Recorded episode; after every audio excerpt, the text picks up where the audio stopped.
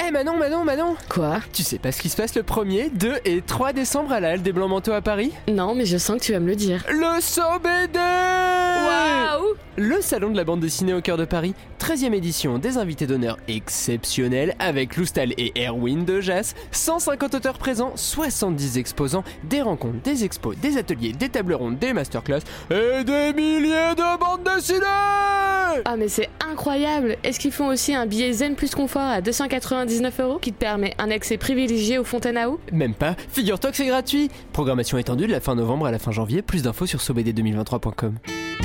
Le SOBD Le salon de la bande dessinée au cœur de Paris. Le 4864, 4864. le podcast référence en BD. 4864. Retrouvez nos épisodes un lundi sur deux, offre soumise à condition dans la limite des places disponibles.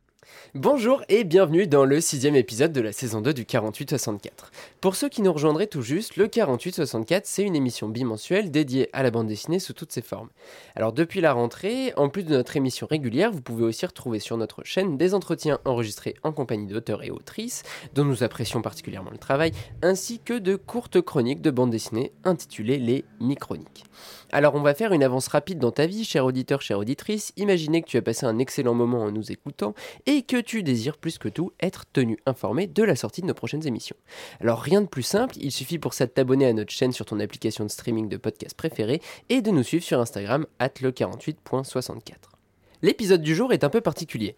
Vous l'avez entendu juste avant notre générique, cette année le 4864 est partenaire du salon de bande dessinée SoBD qui se tiendra sous la halle des Blancs Manteaux à Paris en fin de semaine si vous écoutez l'émission à parution. Pour vous aider à préparer au mieux votre visite de ce festival presque entièrement gratuit, à l'exception de quelques masterclass, nous avons décidé de vous concocter un programme spécialement dédié à la 13e édition du salon. Manon et Sacha, que vous connaissez pour les prestigieux titres qu'ils portent dans l'émission, à savoir l'exploratrice des abysses dessinés et le grand maître du multibule, vont m'accompagner dans cette présentation, précisons-le, non exhaustive des réjouissances à venir. Coucou la team, comment ça va? Salut Hello, hello, hello, hello. vous, vous allez bien quand même On fait un petit point, euh, un petit point forme, état de santé. Manon, tu te remets d'une grippe, t'es en forme, là t'es prête à... Nickel. Nickel, au max. Elle est à deux doigts d'éternuer dans le micro. Et toi, Sacha, l'implantation de ta librairie, t'as mal au bras, tu souffres, tu sues? J'ai arrêté de ressentir quoi que ce soit il. On est en forme Alors, je tiens tout de suite à préciser que cette non-exhaustivité de la présentation des, des- des réjouissances à venir, comme je disais, n'est pas le résultat de notre fainéantise ou de notre état de fatigue avancé, mais que la programmation étendue du SOBD est si vaste que nous n'avions tout simplement pas le temps de vous parler de tout. Alors nous vous conseillons donc pour accompagner l'écoute de l'émission de vous rendre sur le site du SOBD www.sobd2023.com pour avoir accès à l'entièreté de la prog. Chaque année, le SOBD met à l'honneur deux personnalités. Un auteur de bande dessinée, cette année c'est l'incontournable et pourtant quelque peu oublié Jacques de Loustal, ainsi qu'un auteur de livres sur la bande dessinée, cette année Erwin de Jas, qui publie d'ailleurs cette semaine, aux presses universitaires François Rabelais, une étude de l'œuvre commune de l'iconique duo argentin Munoz et Sampaio, intitulée La musique silencieuse. Nous n'allons pas nécessairement nous étendre aujourd'hui sur les modalités de sélection de ces personnalités mises à l'honneur, mais pour ceux qui souhaiteraient en apprendre plus, ou si l'histoire de cet événement littéraire dédié à la BD au cœur de Paris vous intéresse, nous vous invitons à aller écouter notre entretien enregistré en compagnie du créateur et actuel directeur du SOBD, Renaud Chavannes. Parmi les autres éléments essentiels autour desquels s'articule la programmation du SOBD cette année, on compte notamment l'invitation d'un pays étranger. C'est cette année l'Espagne et sa production dessinée, tant patrimoniale que contemporaine, qui bénéficiera de ce euh, judicieux coup de projecteur. Pour l'occasion, Sacha va nous présenter On va parler de l'épée d'Annabelle Colazo, paru aux éditions Saïla en juin 2022 et traduit par Chloé Marker. Avant de s'appeler SOBD, le salon s'intitulait le SOB ou SOB peut-être plus, pour Salon des ouvrages sur la bande dessinée. La mise en avant des livres sur la BD fait donc partie de l'ADN du salon. C'est pourquoi je tenais absolument à vous parler de cette spécificité en vous présentant la sélection des titres en lice pour le prix cette année. Mais le SOBD, ce n'est bien évidemment pas que deux invités d'honneur, un prix et un pays étranger invité, ce sont également des expositions qui seront au nombre de 13 cette année. Une en particulier a retenu l'attention de notre exploratrice. Ouais. Bah vas-y, dis-nous de quoi tu vas parler, frère Et oui, euh, moi je vais vous parler de Alali de Claire Malary, publié chez L'œuf et sorti en novembre 2018. Et qui fait l'objet donc d'une exposition de planches dont tu nous reparleras pendant ta fait. chronique. Pour ma part, c'est sur l'exposition consacrée à Aquaviva de Guillaume Trouillard que j'ai jeté mon dévolu, euh, d'autant plus qu'elle sera complétée par une performance live, mais je vous raconte tout ça tout à l'heure. Et ben je pense qu'on peut se lancer, Sacha c'est à toi, Léo, jingle. Le multibulle de Sacha.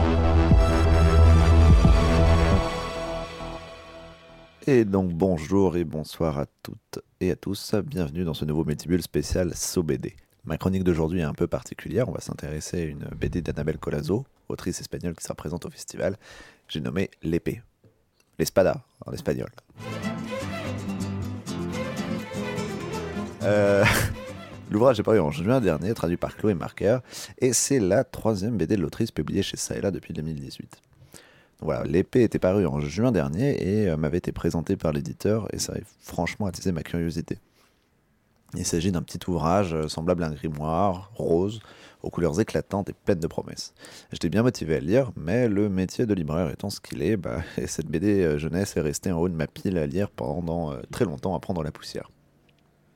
L'histoire aurait pu s'arrêter là, comme bien souvent malheureusement, mais quand Thomas m'a annoncé cet épisode spécial, voilà, j'ai vu une seconde chance et je me suis empressé de proposer l'ouvrage à l'équipe, comme ça, aucun moyen de passer à côté à nouveau, et j'allais enfin pouvoir lire l'épée.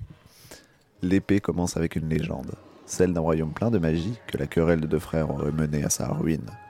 Ou bien était-ce en fait celle d'un héros légendaire, venu terrasser un démon mais qui finit par disparaître, emportant la magie avec lui? Toujours est-il qu'aujourd'hui, une reine règne seule grâce à la magie qu'elle seule détient. Notre histoire est celle de sa fille, la princesse Anya, destinée malgré elle à prendre la succession de la reine. Anya Anya n'a que faire de la couronne. Elle s'intéresse plutôt au passé, en fait. Euh, au royaume d'antan où la magie était l'affaire de tous et pas seulement de celle d'une despote. Alors, son histoire bascule quand elle met la main sur, sur une idée autour de la table. Une épée. Ouais Una espada. On n'est pas là, dans le mille là, là, je ne sais pas.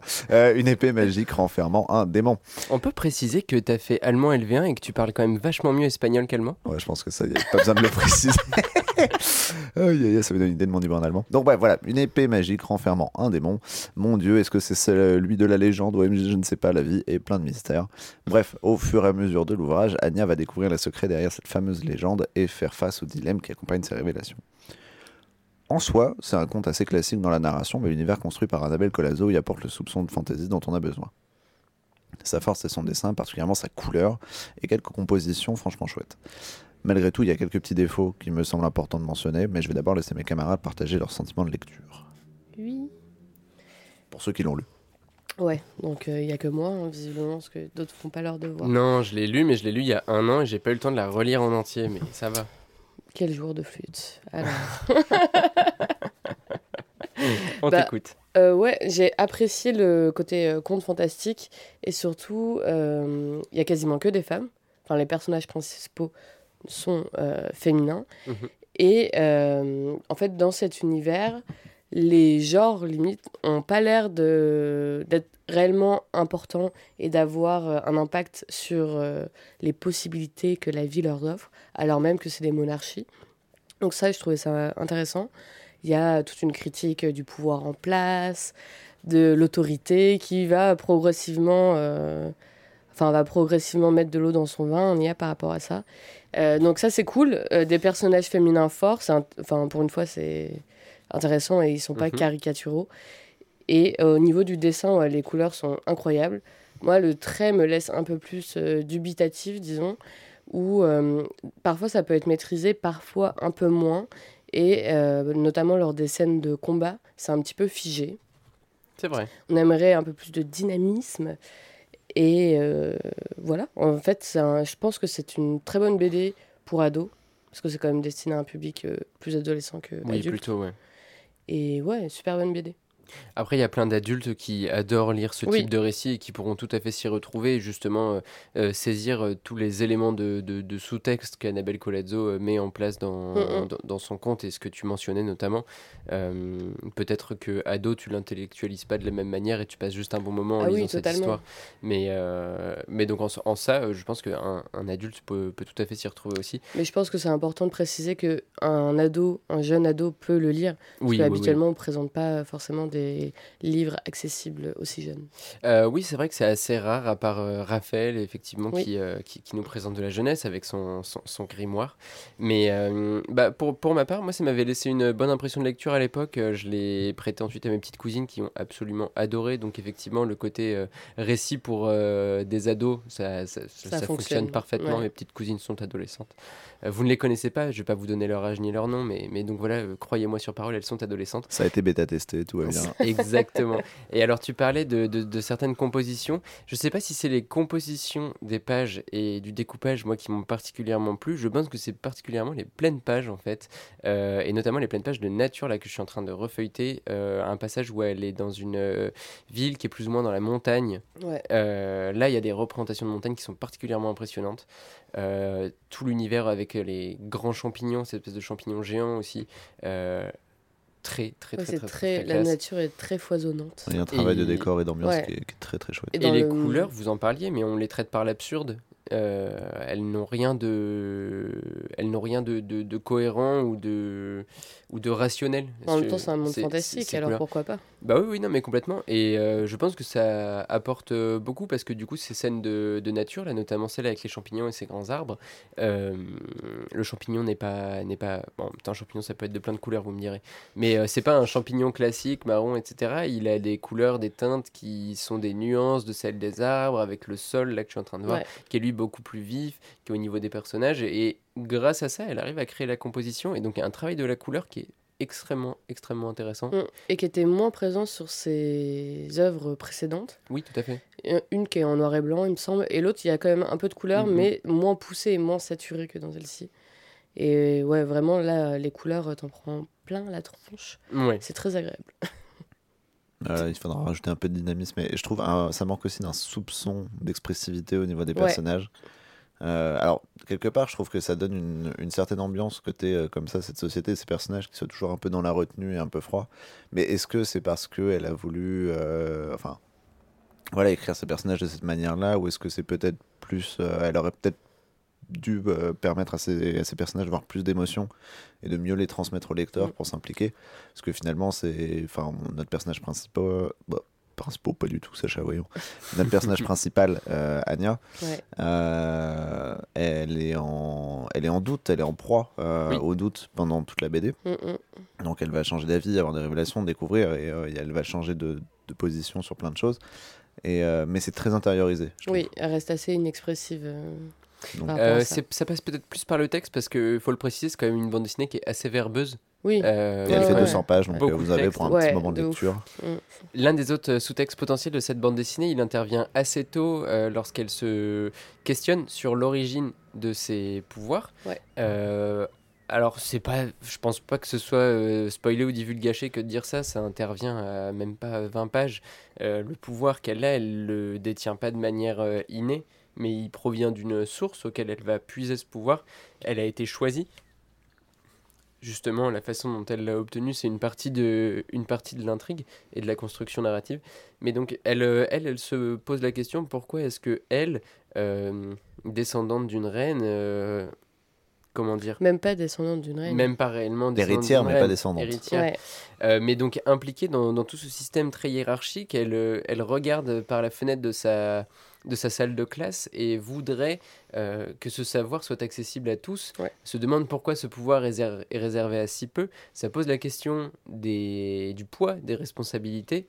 euh, et de l'accession à tous au savoir. Et ça, c'est des thèmes que j'ai pas forcément vu trop souvent. La responsabilité, oui, mais l'accession à tous au savoir, pas un thème que je pense avoir vu trop souvent dans les littératures. euh, Alors, j'ai pas envie de euh, dire young adulte, mais Jeunesse. on est dans un truc Ado. qui est plutôt à destination des adolescents, j'ai l'impression quand même. Mm, mm. Eh bah, écoutez, content que ça vous ait euh, autant enthousiasmé. Moi, j'étais content d'enfin la lire. C'était c'était vraiment cool et j'ai hâte de suivre le travail d'A- d'Annabelle euh, Colazzo, qui, est- qui est jeune autrice. Hein. Oui, oui, tout Ouais, Donc, et euh, qui là- sera pas mal présente sur le SOBD. Ouais. Qui, sera, euh, qui va faire trois tables rondes. Une sur les auteurs espagnols euh, face au marché franco-belge. Ok. La deuxième sur l'émergence des autrices dans la BD espagnole. Mhm. Et enfin la dernière, Annabelle Colazzo, Kim et Paco Roca, jeu d'influence. Super intéressant celle-ci en vrai. Avec euh, trois pratiques de la bande dessinée radicalement ouais, différentes et qui illustrent à merveille la diversité de la bande dessinée espagnole, Mm, mm. qui est, je pense, une des ambitions du SOBD en invitant euh, l'Espagne cette Ouais. année. Il y a des planches qui seront également euh, exposées euh, sur, enfin, sur l'exposition de la BD espagnole contemporaine lors Mhm. de ce BD. Oui. Et euh, pour les personnes que ça intéresse, elle sera aussi en dédicace sur le stand de ça et là. Alors, tant qu'on est en train de donner euh, ces, ces différents rendez-vous, notamment pour l'exposition sur la bande dessinée contemporaine, est-ce qu'on pourrait euh, préciser à nos auditeurs et auditrices où se déroule cette exposition Du coup, l'exposition se déroulera à la Halle des Blancs Manteaux le temps de la durée du festival, D'accord. donc du 1er au 3 décembre. Mhm. Et euh, il y a six artistes qui sont invités, sans pièces originales. Voilà, plutôt stylé. Il y a de quoi faire, on va avoir des super belles choses, ça va être trop bien. Voilà qui, clôture cette euh, première chronique donc de Sacha qui nous présentait l'épée d'Annabelle Colazzo, euh, Colazzo pardon, publiée aux éditions Ça et là, et euh, les expositions et rencontres qui y seront liées euh, durant le, le SOBD. On va donc maintenant passer à la présentation du prix SOBD et plus précisément de sa sélection. Léo Jingle. 4864. 4864. L'actualité BD en continu.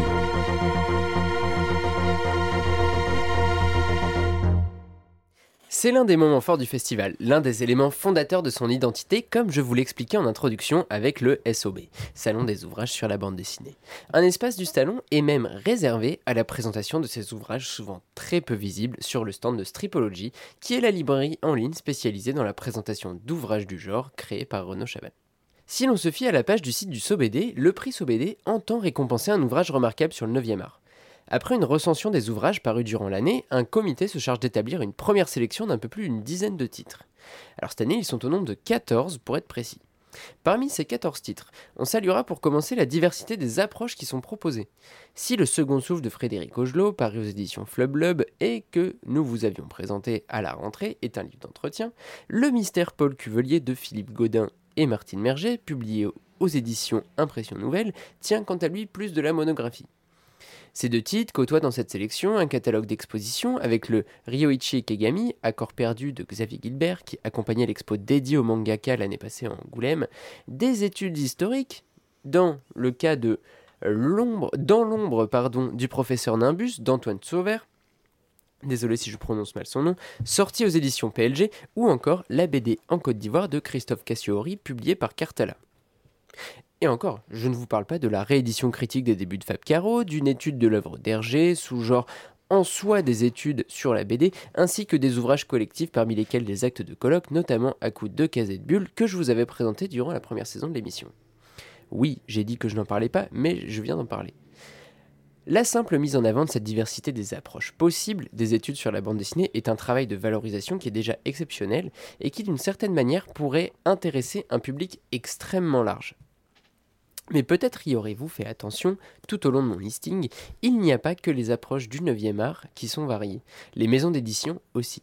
Certaines maisons sont connues pour leur promotion de ce type de littérature, telles que PLG ou Impression Nouvelle, d'autres ont des collections dédiées, mais il faut tout de même noter que sur 14 titres sélectionnés, 11 maisons sont représentées. Une sélection étoffée donc, mais équilibrée, pour reprendre les mots de, Renaud Chavannes lors de l'annonce de cette sélection. Une sélection qui a de plus le mérite de mettre sur un pied d'égalité des études s'intéressant à des espaces géographiques bien distincts. Si les cadors du 9e art que sont les États-Unis avec V comme Vertigo, la Franco-Belgie, euh, pardonnez-moi ce néologisme, et le Japon sont représentés, on peut noter aussi une volonté de décentrer un peu le regard de ces espaces primaires de production de bande dessinée, avec la sélection de l'ouvrage sur la Côte d'Ivoire que je mentionnais un petit peu plus tôt, ou même le second souffle aussi de Frédéric Augelot qui met en avant des éditeurs publiant des auteurs issus de périphéries dessinées. Par périphérie dessinée, j'entends euh, par là des pays euh, extérieure à l'espace des trois États-Unis euh, franco-belges et, et Japon, tout simplement. Tout ça pour dire que désigner le successeur à la traduction du Shop Talk de Will Eisner risque une nouvelle fois cette année d'être un véritable casse-tête pour le jury. Alors pour ma part, si je devais n'en retenir qu'un... euh, bon, je les ai bien évidemment pas tous lus, mon choix sera forcément biaisé, mais j'aimerais bien voir la BD en Côte d'Ivoire de Christophe Cassiori primée. L'idée même de mettre en avant une ère culturelle aussi peu visible en, France me, me plaît plutôt bien, et l'approche historique qui l'emprunte euh, permet à tout un chacun de, de s'en emparer, je pense, à la différence d'un ouvrage qui pourrait être plus technique, euh, d'étude de la grammaire de la bande dessinée par exemple. Réponse donc le samedi 2 décembre à 17h30 au musée éphémère. Et pour ceux que ce type de publication intéresse, notez que la revue littéraire, qui est l'une des rencontres récurrentes, incontournables, iconiques peut-être même, du SOBD, se tiendra le lendemain, dimanche 3 décembre à 16h, et sera l'occasion d'évoquer plus longuement le lauréat, ainsi qu'une partie des ouvrages sélectionnés. Et pour les amateurs d'archives, tels que l'exploratrice des abysses dessinés face à moi autour de cette table, sachez que vous pouvez retrouver sur le site internet du SOBD les sélections et lauréats des éditions précédentes. Et concernant la revue littéraire, vous pouvez même retrouver les retranscriptions sur le site du neuf. Bref, vous l'aurez compris, le prix SOBD, c'est pas le prix le plus médiatisé, mais c'est un élément extrêmement important de ce festival. Et le simple fait de parvenir à mettre en lumière et à transmettre ce type de, littérature pardon, si peu promu auprès d'un grand public, c'est déjà magnifique. Et on peut que vous, euh, encourager à aller euh, découvrir les différents ouvrages de la sélection. Vous pourriez, alors même que vous ne vous y attendez pas, vous trouver intéressé par tel ou tel sujet ou par telle ou telle approche, comme je vous le mentionnais plus haut, du fait de la diversité de la sélection. On se donne donc rendez-vous le 2 décembre pour en savoir un petit peu plus. Nous vous relayerons bien évidemment les lauréats des prix sur euh, notre compte Instagram en direct. Nous serons au SOBD tout euh, le premier week-end de décembre lors du salon.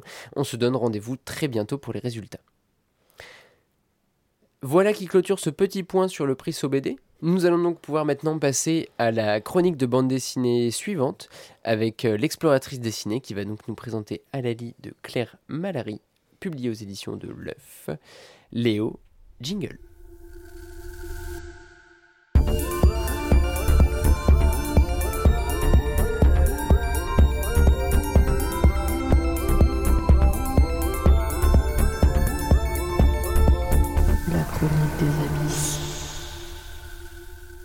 Alali est la première bande dessinée de l'autrice Claire Malary et comme le disait Thomas juste avant, elle est publiée par la maison d'édition rennaise L'œuf en novembre 2018. Et si je vous en parle aujourd'hui, c'est tout simplement qu'une quinzaine de ces planches tirées de cette BD seront exposées à la buvette de l'Académie du Climat du 27 novembre au 11 décembre à l'occasion de cette nou- nouvelle édition du SOBD. Claire Malary a d'ailleurs été récompensée pour cette BD du Grand Prix Artemisia de la BD féminine en 2019 et qui récompense chaque année des bandes dessinées réalisées par des femmes. Donc bravo à elle et évidemment euh, gros big up euh, sur ce prix. Ouais, très classe, très classe. Mais revenons à la BD. Donc l'autrice nous déroule deux récits en simultané, muets, sur une soixantaine de pages.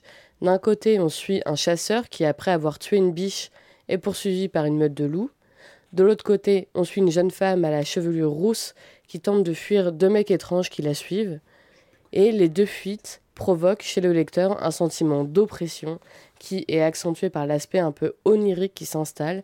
On a l'impression de s'approcher, voire même de dépasser la frontière du réel. Au-delà du récit, les deux histoires se distinguent de par leur dessin. L'un est réalisé à l'encre de Chine, avec des nuances de gris et un trait noir maîtrisé, presque tranchant, des silhouettes longilignes, tandis que l'aquarelle utilisée pour l'autre récit donne un aspect plus vaporeux, plus fluide. On a des couleurs froides qui font bien ressortir la rousseur de cette chevelure. Et progressivement, tout comme le récit, les techniques vont se mélanger pour devenir une seule et même trame.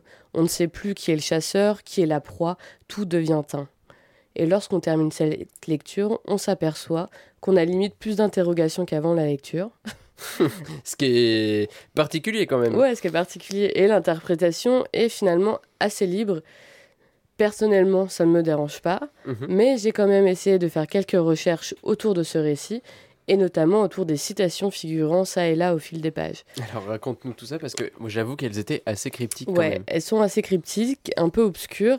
Du coup, après avoir fait euh, quelques recherches, eh bien, figurez-vous qu'elles sont tirées d'une célèbre chanson bretonne qui date approximativement du XVIe siècle. Les historiens retrouvent des traces de ce chant dans des textes s'étalant sur la période du bas Moyen Âge, en Bretagne et dans les pays scandinaves, avec évidemment des variations dans le récit en fonction des croyances et des pratiques. Tous ces chants tirent leur inspiration de ce qu'on appelle le conte de la fille biche. Ce conte a connu aussi plusieurs versions, mais on pourrait le résumer ainsi. Il y a un chasseur qui viole un tabou, une interdiction. Une femme est, métamorphosée en biche ou comparée à cette dernière.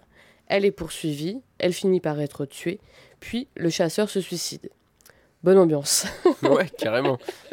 Mais l'origine du conte de la fille biche, lui, remonterait à une période encore plus ancienne, une péri- la période romaine, voire même la Grèce antique. Et en effet, il serait tiré du mythe d'A- d'Artémis. Et on a, il y a peu de temps, révisé euh, nos classiques de la mythologie grecque euh, grâce à Sacha et son Wonder Woman Historia. Donc pour rappel, De rien, les frérots. Pour rappel, Artémis est déesse de la chasse, de la nature et protectrice des femmes mariées. Et elle a en plus pour attribut une biche.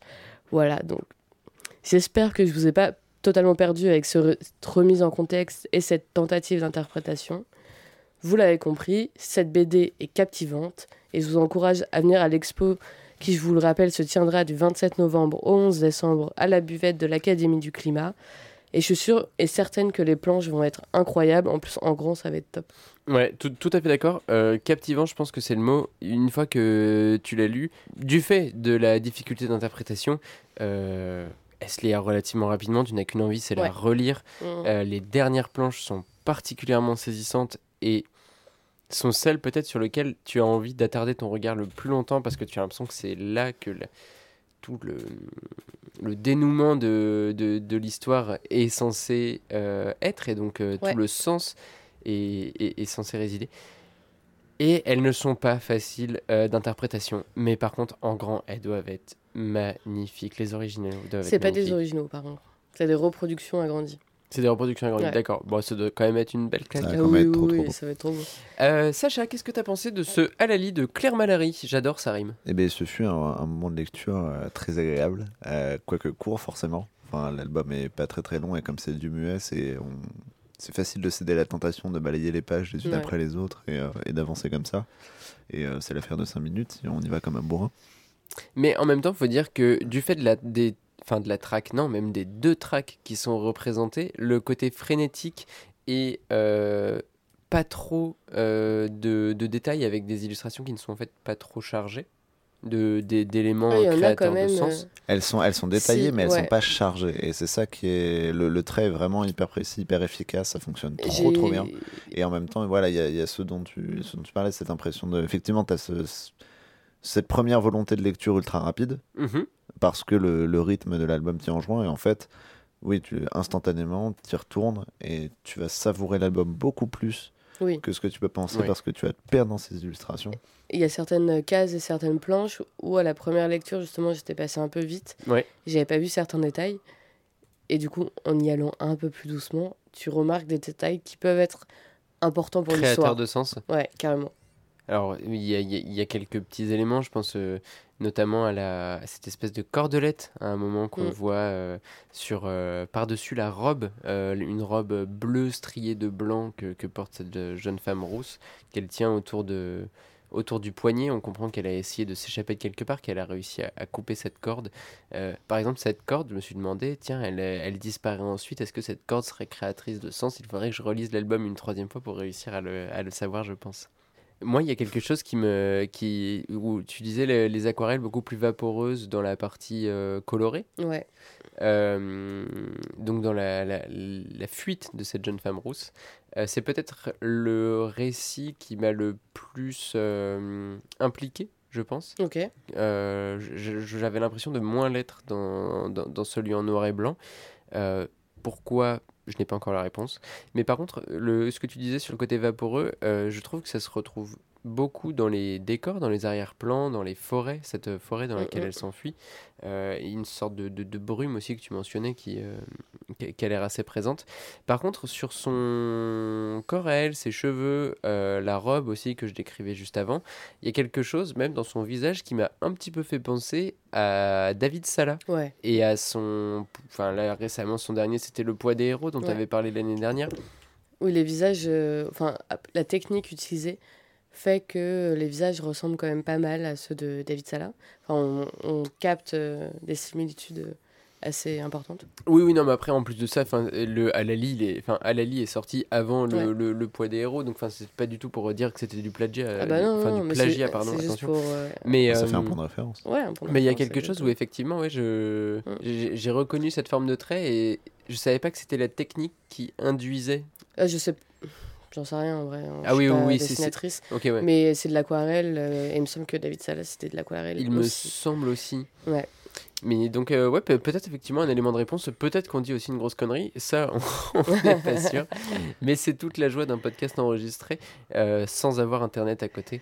Donc, en, en- euh, en regardant les, les, enfin les, les, les pages comme ça, je me rends compte qu'en les juxtaposant, elle, elle arrive vraiment, euh, enfin elle est forte parce qu'elle arrive vraiment à créer deux ambiances différentes Ouais, dans ces deux récits différente. qui s'enchaînent, qui suivent, qui parfois partagent la même page. Mm, mm, mm. Et, et en fait, elle arrive vraiment à créer leur propre, leur propre ambiance et leur propre émotion euh, de, de frénésie, de calme, Ouais. de peur, de colère, de rage ou de tout ce que tu veux. J'avoue, le C'est récit, euh, c'est- enfin, très très fort. le récit en noir et blanc, moi, je le trouve beaucoup plus violent, Ouais. finalement, et plus menaçant que mhm. le dessin en, cou- dessin en couleur.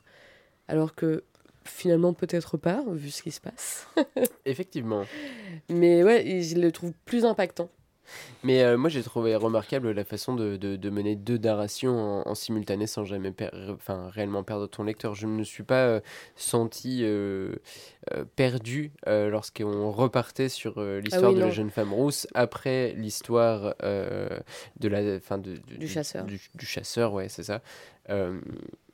Alors que ça aurait très bien pu être le cas, c'est vraiment le signe d'une narration bien menée qui arrive à mener son lecteur là où elle Ouais, le souhaite. La narration est bien menée et les dessins sont.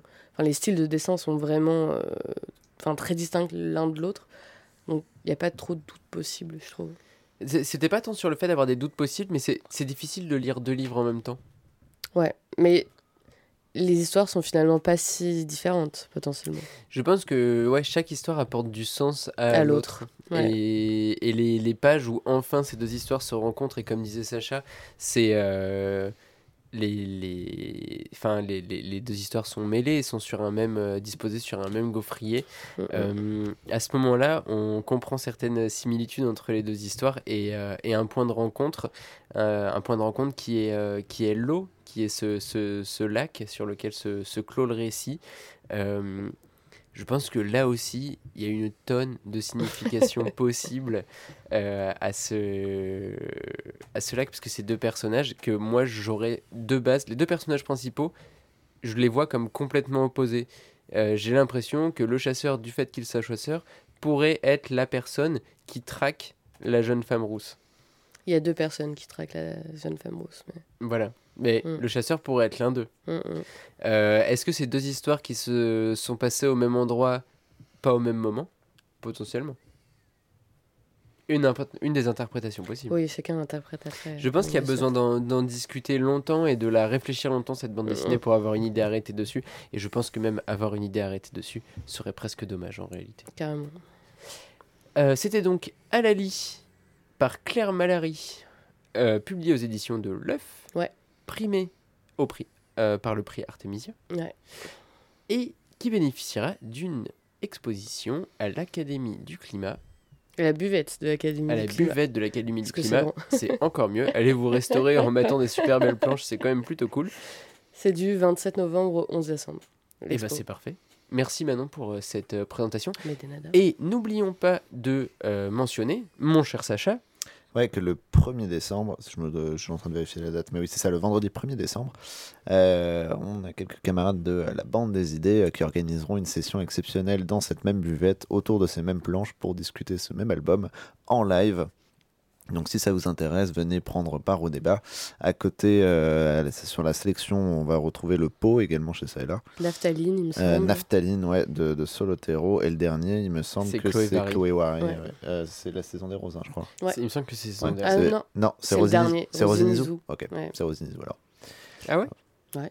Ok. Bah, sacré line-up en tout Non, cas. peut-être pas. Vous me faites douter. Ouais, moi aussi, là, d'un coup, j'ai un doute. Attendez, j'ai la photo. Très très gros line-up. Donc, Oui, euh, et puis si vous chouette. voulez une autre interprétation ou une vraie C'est la saison des interprétation, roses. C'est la saison des roses Ah, chez, ok. chez mauvais. Qui a également eu. Mais enfin. Oui, qui a également eu le prix Artemisia d'ailleurs. C'est une bande dessinée qui est une bande dessinée pardon qui est euh, spéciale euh, bande dessinée féministe. Spécial, ouais. Féministe, ça va être, ça va être très très cool. Ouais. Donc euh, voilà pour euh, tous ces rendez-vous liés au SOBD.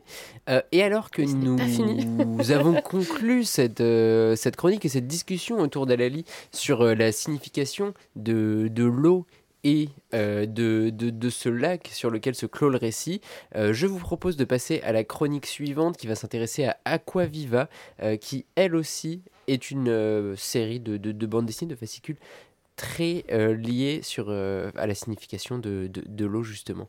Euh, Léo, dans le titre. jingle. Les chroniques de Toto le Zozo.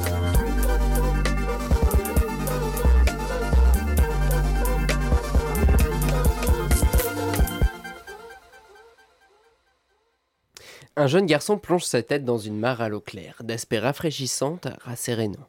Nous l'observons en contre-plongée depuis le fond de la dite mare, tapis au milieu des algues et rochers. Une fois le visage immergé, le personnage semble pris d'une vision. Un infini se manifeste à lui, un noir profond et nuancé tacheté de rares pointes de lumière.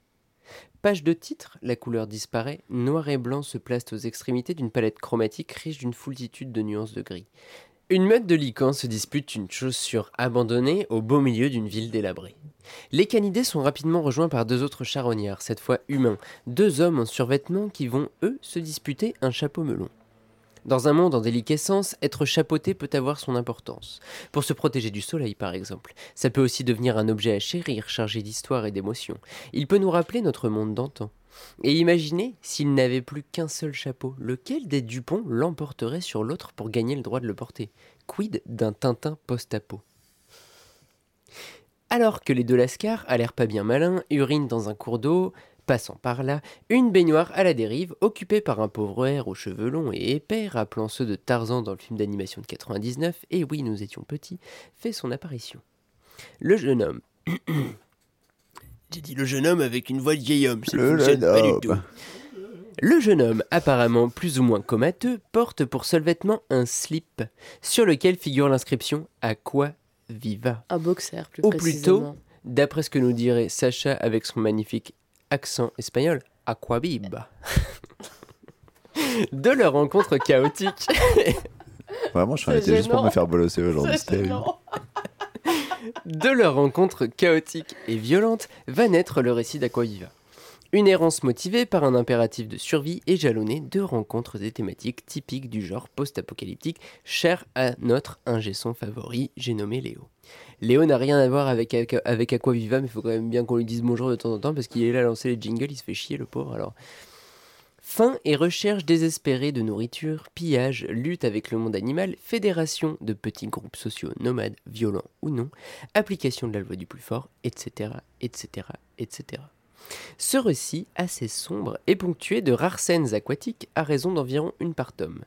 En passant à la couleur, l'eau est identifiée par l'auteur et son personnage comme un refuge, un lieu porteur de vie par contraste avec l'environnement qui l'entoure. Je ne vais pas aller plus loin en ce qui concerne le scénario. Sachez simplement que ce récit, débuté en 2015, si je ne dis pas de bêtises, est encore en cours d'écriture. Point de vue technique, Guillaume Trouillard travaille un univers précis dans un style réaliste en usant essentiellement de peinture à l'eau permettant les nuances dont je vous parlais plus tôt. À la façon d'un breccia, il mélange les techniques du mouchetage, des découpages, collages de photos, un monticule de terre ici, des pneus par là, les restes d'une civilisation disparue et effondrée. Mais ce ne sont pas les seuls éléments de découpage que l'auteur utilise, il use également d'éléments typographiques qui nous signalent les enseignes d'un monde révolu, mais aussi la permanence de la lecture et de l'usage du langage dans nos sociétés contemporaines. Par contraste, les personnages rencontrés par le personnage principal d'Aquaviva parlent, mais leurs échanges ne nous sont retranscrits qu'à travers de vagues gribouillis incompréhensibles placés dans des bulles. Aquaviva n'est donc pas un récit strictement muet, le silence étant brisé par les aboiements délicats et les, les borborigmes de ces humains post-apocalyptiques. Donc voilà pour Aquaviva, un récit comptant pour le moment euh, trois volumes publiés par les éditions de la Cerise. Euh, notez d'ailleurs que ces ouvrages sont relativement rares, ce sont de courts tirages disponibles, uniquement sur le stand euh, de la maison d'édition en festival. Mais alors pourquoi je vous parle de tout ça? Eh bien parce que vous pourrez aller découvrir les trois fascicules magnifiquement façonnés sur le stand de la Cerise dans les allées du SOBD, parce que oui, ils seront présents parmi les un peu plus de 70 exposants de mémoire. D'ailleurs, profitez-en pour jeter un œil à leur dernière parution, Akira Yamaguchi, Chronique d'un Japon merveilleux, un petit bijou de fabrication et euh, la découverte d'un euh, magnifique dessinateur japonais, Ouais. jusque-là quasiment inconnu en France. Ça a l'air incroyable, j'ai trop envie de l'avoir. Apparemment, c'est quelqu'un qui est très connu à l'échelle internationale. En France, pour l'instant, ça n'avait pas encore traversé la frontière, c'est magnifique. Il siera parfaitement à votre sapin de Noël. Ensuite, surtout, parce que le SOBD sera l'occasion de découvrir une exposition dédiée à Aquaviva, dans laquelle vous pourrez admirer les originaux des trois premiers tomes, mais aussi en avant-première en inédit, oui ma bonne dame, du quatrième volume en cours de préparation. Oh, ok. Cette exposition sera en plus complétée par une performance live le vendredi 1er décembre à 15h30 sous la halle des Blancs Manteaux. Ainsi, parce que, attention, la liste est longue, une rencontre à la BPI la veille dans le cadre des Jeudis de la BD de la BPI, lors de laquelle l'auteur, qui est également le fondateur des éditions de la Cerise, reviendra sur cette aventure éditoriale si singulière et si attachée au beau, au sens de bel objet, qui perdure maintenant depuis 20 ans, parce que nous souhaitons Ah ouais un très joyeux anniversaire aux éditions de la Cerise, Happy Qui birthday. leur Joyeux anniversaire. 20 ans cette année. Feliz Navidad. Non, c'est nouvelle année, c'est pas ouf. Oh là là là là là là là là je sais pas, je, je sais plus l'espagnol, ça remonte. Euh, Qui c'est qu'on tacle déjà dans- sur son espagnol ici Elle a fait une classe européenne espagnole. Loseuse. Oui. En tout cas, même si on ne comprend pas l'espagnol, nous pourrons aller découvrir la bande dessinée espagnole dans les différentes expositions dédiées durant le SOBD. Et Aquaviva est un récit post-apocalyptique absolument magnifique. Et j'aimerais bien savoir ce que vous en avez pensé, puisque euh, j'aimerais bien que vous arrêtiez de dire n'importe quoi. quoi. Manon, et grosse lecture. Sacha, voilà. check, voilà. Il coupe la parole des femmes, super. Habituel. oh là là, on était censé être sérieux cet épisode et vous vous envoyez des boîtes pendant tout, le, tout du long de l'enregistrement. Moi, j'en peux plus. En plus, maintenant, elle s'en prend un amateur. Je suis diminué physiquement. Et psychologiquement par les tentatives de harcèlement moral de Thomas. Quel vicos. Qu'avez-vous pensé d'Aquaviva? Manon. On n'ose plus parler du coup. J'avoue, en vrai, j'ai pas grand chose à dire sur le récit parce que. Sur le scénario Sur le scénario, ouais. Mhm. Parce que de- juste tu te laisses porter, c'est très agréable. ouais. Et visuellement, c'est incroyable. Vraiment, le dessin et tous ces mélanges de techniques. Il y a du collage, comme tu l'as dit, donc de la photo, mais il y a aussi carrément des, de la typographie tirée de magazine. Ouais. Donc du lettrage qui accompagne l'aquarelle. Et juste tout est beau et t'es en mode ouais vas-y je vais continuer à suivre Tarzan qui découvre la ville c'est parfait Tout à l'heure, tu as fait une. euh, Ouais, j'ai dit c'est bah, c'est comme un Indien dans la ville, mais avec Tarzan. Et dans un monde post-apo, avec des hyènes à la place des rats. Mais alors, moi, je, je trouve que tu passes un peu vite sur le scénario quand même, parce qu'effectivement, au cours de cette errance, il rencontre euh, plein de personnes différentes et on voit plein de, comme je disais, de grandes thématiques du, du, du post-apo. Je vais pas refaire ma, ma chronique, tu m'excuses, tu n'avais qu'à m'écouter. Mais il y a quand même quelque chose, c'est cette euh, rencontre avec ce, ce, ce- ce groupe social violent, cette loi du plus fort, Ouais.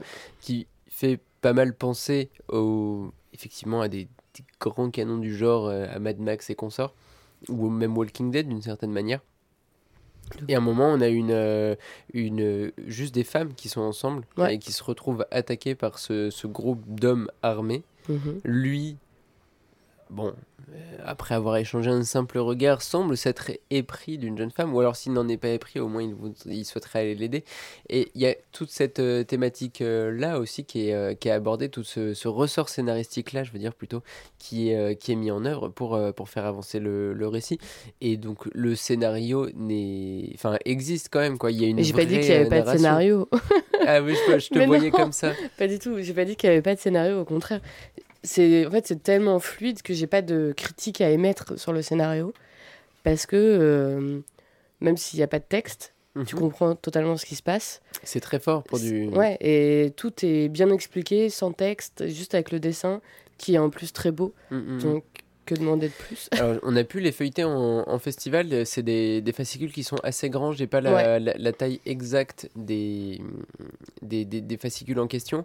Mais en termes de pagination, en plus, on se rapproche d'une euh, bande dessinée, euh, d'un canon du franco-belge. En fait, euh, pour donner une idée, enfin, le PDF il fait 48 pages. En fait, Euh, c'est- ce sont des bandes dessinées de 48 pages. On est dans le 48-64, je vous le rappelle. Et Enfin, on raccroche à notre nom.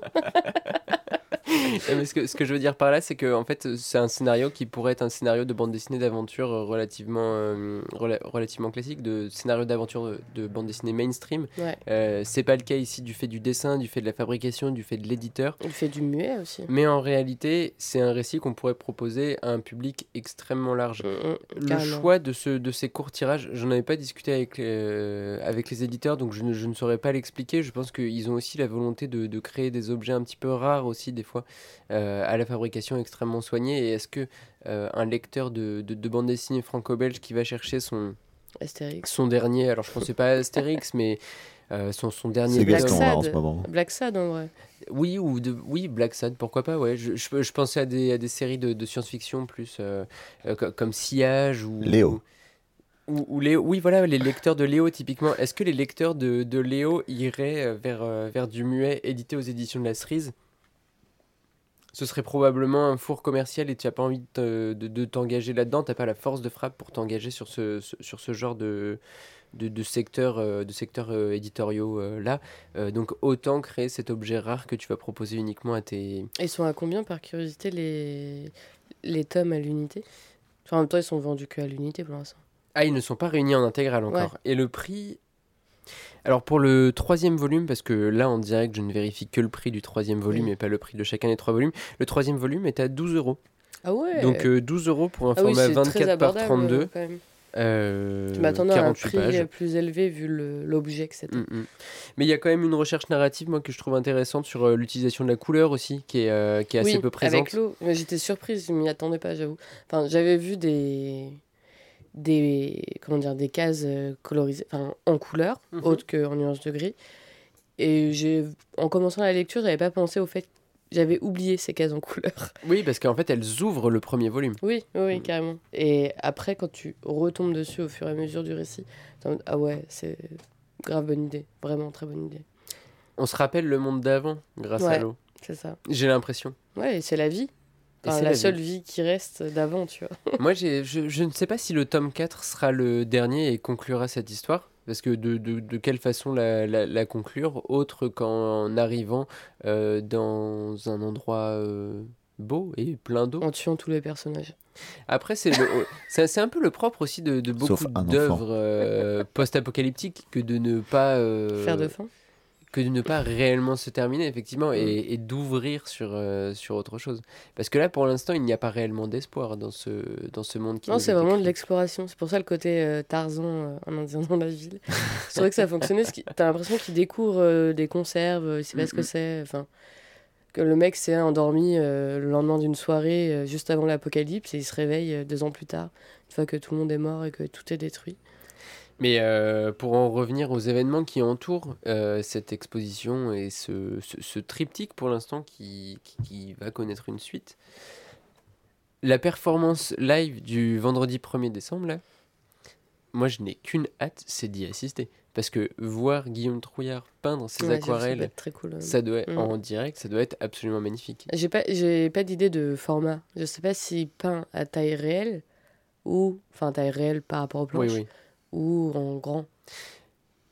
Excellente question. Je ne saurais pas te répondre. euh, je saurais juste te dire que le seul autre, enfin le, le travail le plus récent que j'avais vu de lui euh, sur le même type de, de, de traitement de, la couleur. C'était sur le Leporello, Ouais. publié par les éditions de la Cerise, effectivement, euh, les 4 détours de Xiongjiang, si je le prononce bien, et, et qui est absolument magnifique, et où là, pour le coup, ça débordait de, ça débordait de couleurs. Ouais. Donc, euh, enfin, très impressionnant comme travail, vraiment quelque chose à aller découvrir. Une maison d'édition au travail singulier aussi, qui se démarque du reste de la production. Donc je pense que la, rencontre à, la BPI sera également assez intéressante à, suivre pour euh, comprendre la façon dont ils ont déterminé la ligne éditoriale de, la maison et dont ils la tiennent, euh, d'où ça vient tout ça? Tout ce souci de, la fabrication, tout en poursuivant une activité d'auteur à côté.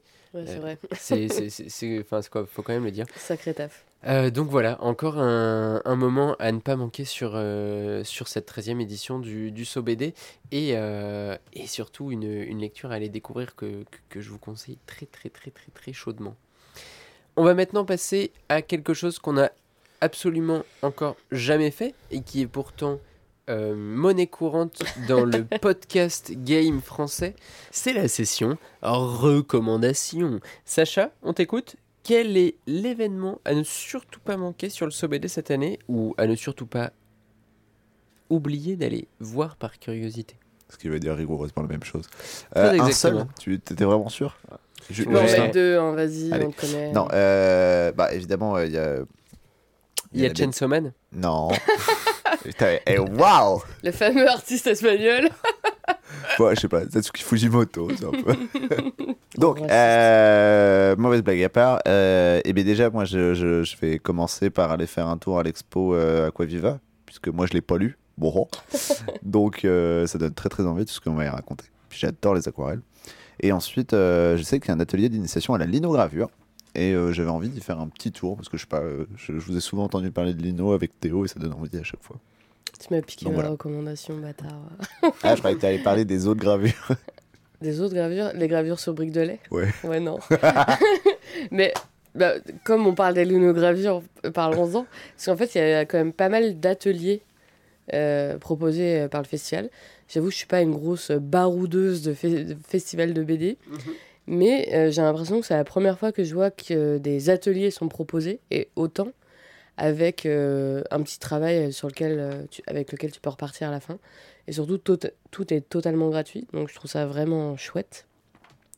Là, le, pour le coup, l'atelier d'initiation à la linogravure, il est tenu par euh, l'autrice et l'illustratrice Laetitia Larald. Et ça se fait le samedi 2 décembre, il me semble. Et il suffit de vous inscrire euh, via le site internet. C'est gratuit. Et en plus, en participant euh, à ce, cet atelier, tu peux euh, participer au concours des plus belles gravures du SOBD 2023. Je sais pas ce que c'est la récompense ou s'il y a un prix ou je ne sais quoi. La fame. Voilà, exactement. Un bisou de Thomas. La fame. Bah, avoir un bisou de moi, c'est un peu la fame. Ouais, passons. Quand tout Paris l'a déjà eu. euh, Oh Putain, on se le shame en live, quoi. C'est terrible. Et donc, tu avais une deuxième recommandation, non Ouais, c'est euh, un stand d'exposants sur lequel je vous invite chaudement à vous rendre. Et c'est celui de La Bûche. Donc La Bûche, qu'est-ce que c'est? C'est un collectif suisse qui a sorti son premier fanzine en 2015 à l'occasion du festival euh, BD Phil à Lausanne. Mhm. et qui met à l'honneur le travail de dessinatrices de bande dessinée en les faisant se rencontrer autour d'une thématique commune ou pas. Et l'objectif est de mettre en avant le travail d'autrices et de dessinatrices encore trop invisibilisées dans le milieu de la BD, juste parce qu'elles sont des femmes. Donc évidemment, on soutient la cause. Et euh, aujourd'hui, le collectif compte plus d'une centaine de membres. Ah oui. Sept numéros de la bûche sont sortis, sans compter les hors-séries et les quatre numéros de la bûchette. Donc si vous êtes de passage au SOBD, allez euh, jeter un coup d'œil sur leur Sur leur stand, euh, ouais. pour euh, voir leurs publications. Et pour les personnes qui ne peuvent pas se rendre au SOBD, sachez qu'il y a quand même pas mal de leurs euh, numéros qui sont entièrement disponibles euh, numériquement sur Internet. Donc allez sur leur site euh, internet la-du-6 bûche.ch. Eh ben, merci pour la recommandation et les découvertes à, à- à tous les deux. Euh, je ne savais pas que je, ne pouvais, que je pouvais aller faire de la linogravure au, au SOBD. Et, euh, et la bûche, effectivement, j'en ai déjà feuilleté quelques-uns. C'est super cool. Ouais. Euh, moi, pour vous donner une petite recommandation, euh, je repars sur euh, l'Espagne. Euh, mon nom de famille, c'est Figueres. Figueras, c'est une bande, de- c'est une ville en une bande Catalogne. dessinée, il dit. Oui, bah désolé, je me perds un petit peu. Il y a une, une exposition de bande dessinée contemporaine avec ou des planches d'Annabelle Colazzo, dont Sacha nous a présenté le, le- le travail sera. Enfin, qu'il y aura un accrochage au- autour de cette bande dessinée là. Mais il y en aura surtout une au centre d'études catalanes Et qui, euh, alors quand vous écoutez cet épisode, aura ouvert depuis déjà 4 jours, si je compte bien, euh, mais qui sera visible jusqu'au 13 décembre. C'est pas dans la Halle des Blancs Manteaux même, c'est au centre d'études catalanes. Et alors cette fois, on n'est pas sur euh, de la bande dessinée contemporaine, mais bel et bien de la bande dessinée patrimoniale. Mm. Donc si vous vo- voulez voir pardon, l'évolution de euh, la production dessinée en fonction de notamment hein, de, des, des grands bouleversements historiques qu'a qu'a connu l'Espagne, euh, et voilà, exactement. Ça, c'est quelque chose qui a beaucoup influencé leur, euh, leurs travaux. Euh, J'en ai eu quelques petites touches pour le moment, quelques petites images par-ci par-là. Il y a des pièces absolument magnifiques à aller découvrir. Euh, on- alors, je ne sais pas si on commence dans les années 40, mais je sais qu'il y a des planches qui datent des années 40, donc on, on remonte aussi loin que ça. Donc, vraiment, un- l'un des, grands moments à ne pas manquer. Et pour finir sur une deuxième exposition, parce que j'avoue que je suis ça, gros amateur d'exposition de, de bande dessinée, les accrochages de, de planches, c'est quelque chose qui me touche particulièrement. Euh, je l'ai dit en introduction, Lou Stahl est, l'invité d'honneur du, du, SOBD. Euh, moi, j'adore son travail de carnétiste. Il y a un accrochage à l'Académie du Climat, comme ça vous pourrez faire la doublette en allant voir euh, l'exposition dédiée à, à Claire Malary. Là, c'est du 27 novembre, donc jour où vous écoutez cet épisode, non, jour où cet épisode sort, jusqu'au 4 euh, décembre. On est au deuxième étage, ça s'appelle Loustal Carnet de voyage. Je crois que moi, c'est ce qui me plaît le plus de Loustal. On voit tout le talent de l'auteur dans son travail des couleurs et des représentations des paysages. C'est absolument magnifique. Euh, pour le coup, vraiment un des immanquables. Voilà qui conclut cet épisode. Euh, comment est-ce qu'on pourrait l'appeler cet épisode Spécial SOBD, non un épisode spécial SOBD, oui, mais c'est surtout pour nos chers auditeurs, nos chères auditrices, un, un programme de visite en réalité qu'on vient de leur, euh, de leur faire. Donc un épisode à durée de vie plus des courte que d'habitude. Plus courte que d'habitude, mais par contre, avec toujours des belles potentielles découvertes à aller faire. Annabelle Colazzo sera encore disponible, Claire Malary sera encore disponible, Aquaviva sera encore disponible. Bah, euh, Je leur souhaite à tous une se belle rupture. procurer. Et alors surtout, il y a quelque chose à dire, c'est que l'Espagne est mise en avant, la bande dessinée contemporaine espagnole est mise en avant, la bande dessinée patrimoniale est mise en avant, mais le SOBD publie aussi chaque année un livre euh, mettant en avant l'histoire de la bande dessinée dans le pays invité. Cette année, c'est à nouveau le cas autour de la bande dessinée espagnole. Vous pourrez vous le procurer sur Sur place. Place, sur le, lors du salon, lors du festival. Euh, mais c'est également, je pense, euh, probablement, s'il reste du stock, encore disponible sur la, la librairie en ligne stripology.com, dédié aux ouvrages donc sur la, sur la bande dessinée. Voilà qui conclut cet épisode donc dédié au, au SOBD. On rappelle rapidement l'adresse du site pour que vous puissiez aller trouver la programmation complète. Euh, c'est www.sobd2023.com. Euh, nous, c'était le 4864. On serait ravis de vous croiser dans les allées du, du salon. Euh, si c'est le cas, on se donne rendez-vous dans quelques jours. Et puis sinon, à dans... Alors, on ne sait pas exactement si ce sera dans deux semaines, mais on se donne rendez-vous très bientôt pour l'épisode de Noël qui, à n'en pas douter, sera une nouvelle fois exceptionnel. Un gros bisou à tous et lisez des BD. Salut. Bisous. Le 4864, 4864. le podcast référence en BD. 4864. Retrouvez nos épisodes un lundi sur deux, offre soumise à condition dans la limite des places disponibles.